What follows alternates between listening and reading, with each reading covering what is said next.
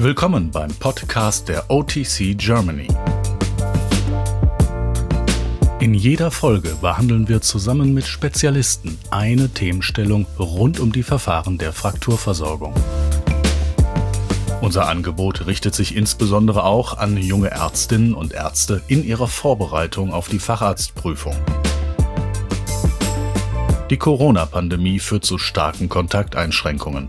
Deshalb trifft sich das Podcast-Team zurzeit nicht persönlich mit den Spezialisten, sondern produziert die Tonaufnahmen über das Internet. Dafür, dass die Qualität der Aufnahmen nicht immer den gewohnten Normen entspricht, bitten wir um Ihr Verständnis. Unser heutiger Gast ist Dr. Gotthard Knoll, Chefarzt am St. Elisabeth Krankenhaus in Leipzig.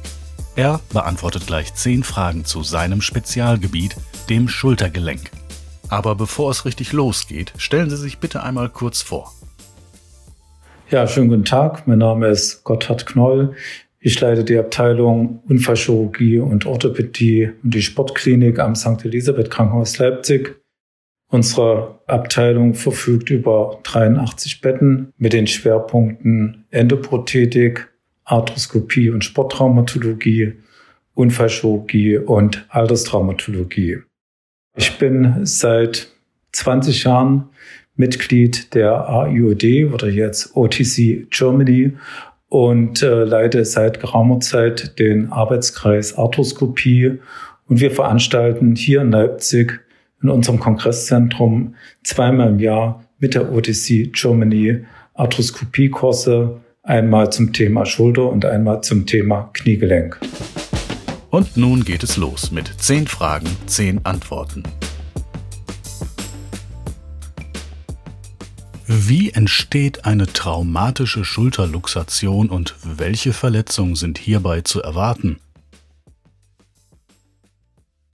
Der klassische Entstehungsmechanismus einer traumatischen vorderen Schulterluxation ist eine Hebelwirkung, bei der der Oberarmkopf bei abduziertem, außenrotierten Arm aus dem Klinoid herausgedrückt wird. Der Klassiker ist zum Beispiel der Griff in den Wurfarm beim Handballspiel. Hierbei kann es zu Läsionen des Kapsularbrumkomplexes in drei verschiedenen Regionen kommen. Einmal am vorderen unteren Pfannenrand, im Verlauf der Gelenkkapsel und der klenomeralen Bänder und am Kapselansatz am Oberarmkopf. Insofern unterscheidet man Verletzungen im Bereich der Bankhartlinie, Pertislinie und kapsulären Linie. Das Schädigungsmuster von Labrum und Kapsel wird neben dem Ort der Läsion auch nach der Morphologie des Defektes klassifiziert. Bei der klassischen Bankert-Läsion kommt es zum Abriss des Kapsularbrumkomplexes vom vorderen unteren Pfannenrand.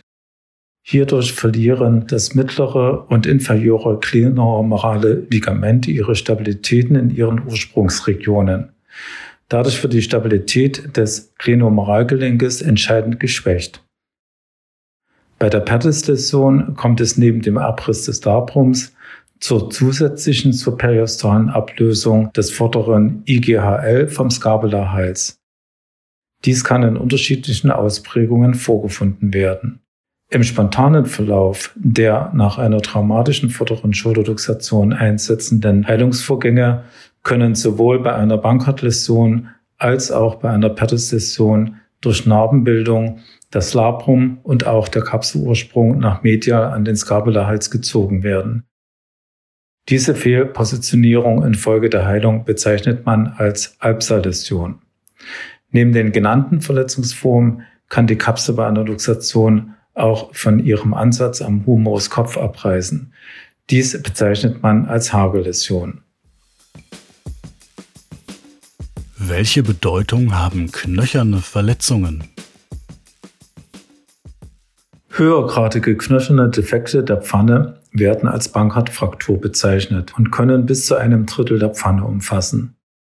Durch Verlust der knöchernen Integrität der vorderen Gelenkpfanne mit Verminderung ihrer Kavität vermindert sich auch die Stabilität der Schulter deutlich.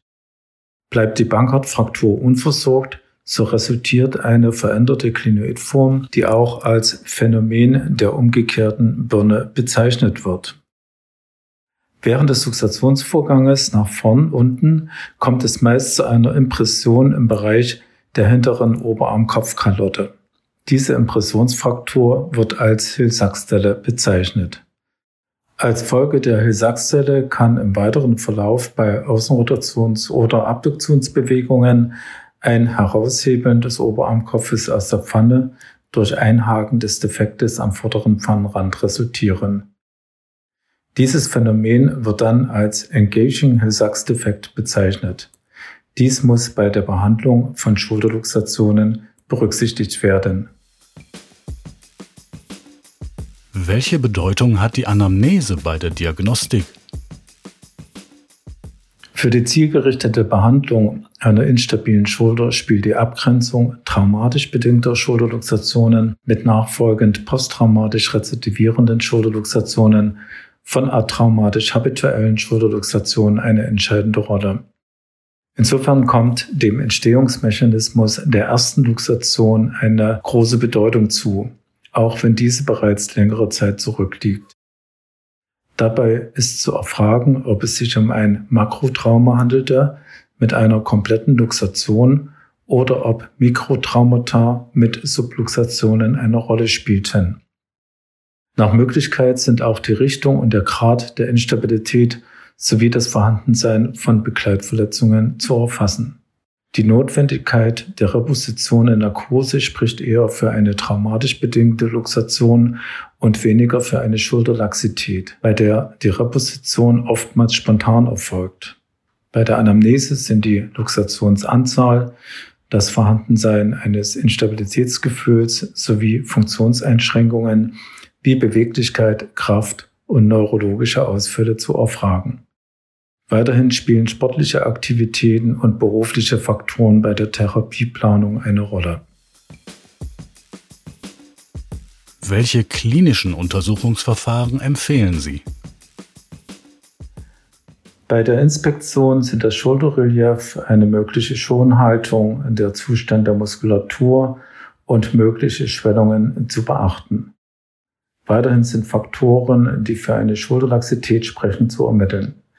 Neben der Überstreckbarkeit des Ellenbogengelenkes oder einem verminderten Daumen-Unterarmabstand spricht auch ein positives Sogeszeichen für eine Schulterlaxität. Hierzu wird beim entspannt herabhängenden Oberarm ein Zug ausgeführt, bei dem es zu einer Subluxation des Oberarmkopfes nach unten kommt. Hierdurch entsteht unterhalb des Akromions eine deutliche Rinne, die als positives Sogeszeichen bezeichnet wird. Dann gibt es noch weitere Tests, zum Beispiel der Schubladentest, der Load- und Shift-Test oder der Gashi-Test. Wichtig sind die Tests zur Prüfung der Schulterinstabilität. Da ist zum Beispiel der Apprehension-Test zu nennen, der dazu geeignet ist, eine vordere und untere Instabilität zu diagnostizieren. Am stehenden Patienten wird der Arm in Außenrotation und Hyperextension gebracht bei gleichzeitigem Druck von hinten und oben gegen den Oberarmkopf. Ein positiver Test liegt dann vor, wenn ein muskuläres Anspannen des Patienten eine Subluxation oder Luxation verhindern soll. Ähnlich funktioniert der Relocation-Test, der im Liegen durchgeführt wird. Und für die hintere Schulterinstabilität eignet sich besonders der Jerk-Test. Welche apparative Diagnostik ist erforderlich?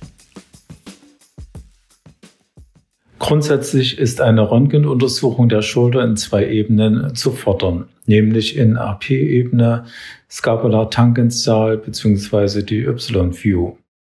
Auch bei einer akuten Luxation mit starken Schmerzen sollte eine Röntgenuntersuchung in zwei Ebenen durchgeführt werden.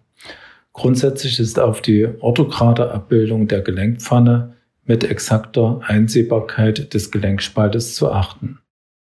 Bei der Scapula-Y-Aufnahme wird die Stellung des Oberarmkopfes zur Gelenkpfanne dargestellt. Sie gibt Auskunft über die Richtung einer möglichen Schulterluxation. Bei der Nativröntgenaufnahme sollte auch auf die Kontur des Pfannenrandes sowie des Oberarmkopfes geachtet werden, um eine knöchende Pfannenrandbeteiligung, also eine Bankhartfraktur oder eine Hilsackstelle nicht zu übersehen. Die computertomografische Untersuchung des Schultergelenkes ist bei einer Beteiligung des knöchernen Pfannenrandes sowie der Beurteilung der Größe einer Hillsachsstelle von Bedeutung. Insbesondere ist eine CT-Untersuchung auch dann indiziert, wenn eine überlagerungsfreie Darstellung des Gelenkspaltes nicht möglich ist und auch eine verhakte hintere Schulterluxation nicht auszuschließen ist. Die sonografische Untersuchung des Schultergelenkes hat im Zusammenhang mit Schulterluxation insofern eine Bedeutung, als dass Begleitverletzungen an der Rotatorenmanschette diagnostiziert werden können. Außerdem kann ein Gelenkogus oder das Ausmaß einer Hesachstelle sonografisch festgestellt werden. Ein verletztes Labrum glenoidale lässt sich mit Hilfe der MRT-Untersuchung besonders auf axialen Aufnahmen darstellen. Diese Schicht ist auch gut geeignet, um Hill-Sachs-Impressionsfrakturen zu diagnostizieren. Ein Knochenmarködem spricht dabei für eine frische Verletzung. Sehr kleine knöcherne Bankhartfragmente lassen sich hingegen mit einer CT-Untersuchung besser darstellen. Bei der MRT-Untersuchung sollte auch die Gelenkkapsel und die klinomoralen Ligamente mit beurteilt werden. Was ist bei der Reposition nach Schulterluxation zu beachten und wie sieht die konservative Therapie aus? Insbesondere bei einer frischen traumatischen Erstluxation muss die Reposition rasch und schonend erfolgen. Bei starkem Muskeltonus ist auf eine ausreichende Analgesie zu achten. Unter Umständen ist auch eine Narkose notwendig. Sowohl vor als auch nach jeder Schulterreposition sind Durchblutung, Motorik und Sensibilität zu prüfen. Außerdem ist eine Röntgenuntersuchung des Schultergelenkes in zwei Ebenen zum Ausschluss von knöchernen Verletzungen sowie zur Dokumentation der Luxationsstellung und eines erfolgreichen Repositionsergebnisses durchzuführen. Häufig angewandte Techniken sind die nach Hippokrates oder die nach Art. Bei allen Repositionsmanövern wird der meist am vorderen Pfannenrand verhakte und muskulär fixierte Oberarmkopf aus seiner Fehlstellung befreit und in die Pfanne zurückgeschoben. Dabei kommt ein Hypomochlion zur Anwendung. Bei der Methode nach Hippokrates stellt dies die Ferse des Arztes, bei der Methode nach Art eine gepolsterte Stuhllehne dar. Nach der Reposition fixierte man bisher den betroffenen Arm im Gilchrist-Verband für drei Wochen. Der Japaner Itoi empfahl, den Arm für drei Wochen in 10 Grad Außenrotation ruhig zu stellen. Er konnte zeigen, dass sich die Rate der Reduxation um bis zu 38 Prozent verringerte, weil sich durch die Außenrotationsstellung sowohl Kapsel als auch Labrum dem Pfannenrand besser anlegten und somit die Heilung in anatomischer Stellung begünstigt wird. Davon abgesehen, dass diese Art der Immobilisation bei den Patienten wenig akzeptiert wird, konnten die Ergebnisse von ITOI in jüngeren Studien nicht bestätigt werden. Wann besteht die Indikation zur operativen Behandlung? Eine notfallmäßige OP-Indikation besteht bei Luxationen, die unter Allgemeinnarkose und Relaxation nicht zu reparieren sind. Ebenso stellen begleitende Gefäßschäden und progrediente neurologische Defizite eine Indikation zur notfallmäßigen operativen Therapie dar. Eine absolute OP-Indikation besteht bei hochgradig instabilen Schultern, wo nach der Reposition eine sofortige erneute Luxation festzustellen ist. Ebenso sind große dislozierte Bankhartfrakturen sowie große Hill-Sachs-Impressionsfrakturen absolute OP-Indikationen. Weiterhin stellt auch eine nach der Reposition bestehende dislozierte Tuberculum-Marius-Fraktur eine OP-Indikation dar. Ebenso müssen akute Rotatorenmanschettenrupturen, besonders subskapulare Szenenabrisse, die im Zusammenhang mit der Luxation aufgetreten sind, dringlich rekonstruiert werden. Es ist bekannt, dass nach einer traumatischen Schulter-Erstluxation die Rezidivwahrscheinlichkeit umso höher ist, je jünger der Patient ist. So konnte in verschiedenen Studien gezeigt werden, dass dies bei Patienten bis zum 20. Lebensjahr in bis zu 94 Prozent, bei 21 bis 30-Jährigen in bis zu 79 Prozent und bei den 31 bis 50-Jährigen 50 Prozent beträgt. Bei sportlich aktiven Patienten ist eine noch höhere Rezidivrate zu erwarten. Insofern liegt es auf der Hand, dass man einem jüngeren Patienten, also unter 25 bis 30 Jahre, und Patienten mit hohem sportlichen Anspruch nach einer traumatischen Schultererstluxation eine primäroperative Behandlung empfiehlt. Dies stimmt auch mit den Leitlinien der Deutschen Gesellschaft für Unfallchirurgie überein. Kann man die Schulter nach Schulterluxation arthroskopisch stabilisieren? Der häufigste Folgezustand einer Schulterluxation ist im Akutfall die klassische Bankhardt-Läsion mit Ablösung des Kapsularpunktkomplexes und im chronischen Fall die Albser-Läsion, bei der der Kapsularpunktkomplex durch Vernarbung und Verkürzung nach medial dissoziiert ist. Ziel einer arthroskopischen und offenen Operation ist es, die anatomischen Verhältnisse wiederherzustellen, um eine Rezidivluxation zu vermeiden. Die offene Bankhardt-Operation wurde lange Zeit als Goldstandard in der Behandlung der Schulterinstabilität angesehen. Einen wesentlichen Nachteil der offenen Technik stellt jedoch die Ablösung der subskapularen Szene dar, mit häufigem Verlust an Außenrotation.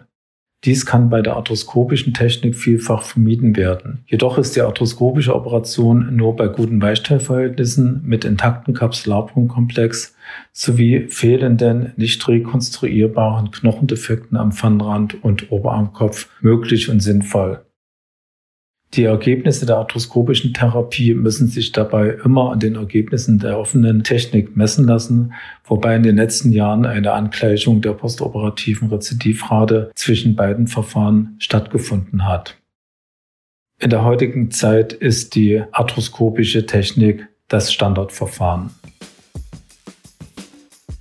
Welchen Stellenwert haben offene Operationsverfahren? Die Indikation offener Verfahren ist stark zurückgegangen. Heute werden offene Verfahren bei großen Bankhartfragmenten angewendet, wo eine offene Verschraubung durchgeführt wird. Ansonsten werden offene Verfahren bei nicht rekonstruierten Beisteilschäden oder bei Knochendefekten durchgeführt. Hier empfiehlt sich in erster Linie die OP nach Lataché.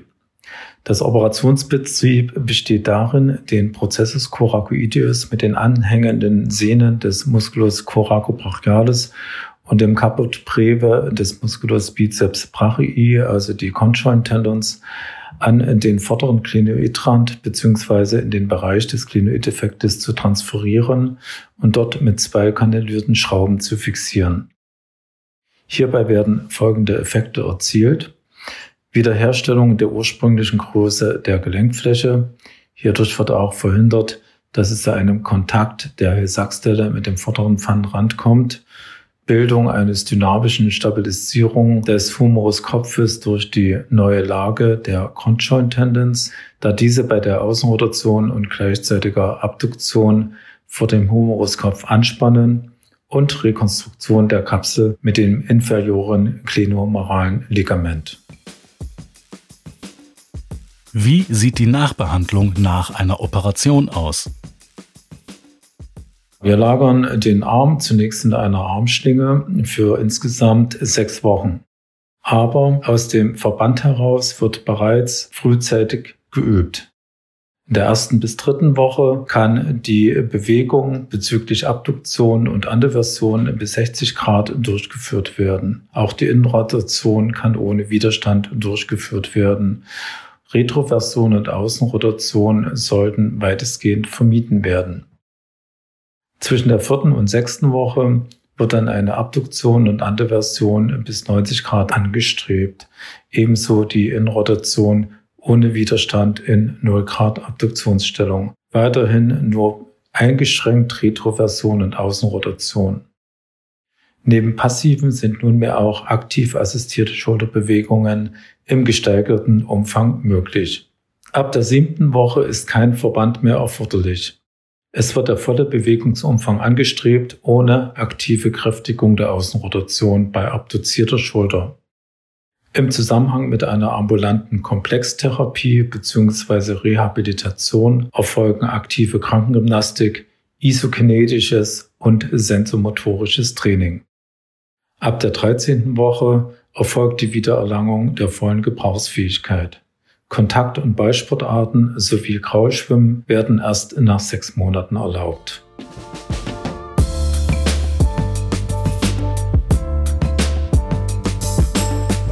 Sie hörten eine Podcast-Folge der OTC Germany. Gemeinsam wollen wir die medizinische Fachkompetenz in der Unfallchirurgie und Orthopädie weiterentwickeln. Deshalb ist unser Podcast eine Online-Ergänzung zu unserem weit gefächerten Fort- und Weiterbildungsangebot mit einer Vielzahl von Kursen, Workshops und Symposien im deutschsprachigen Raum.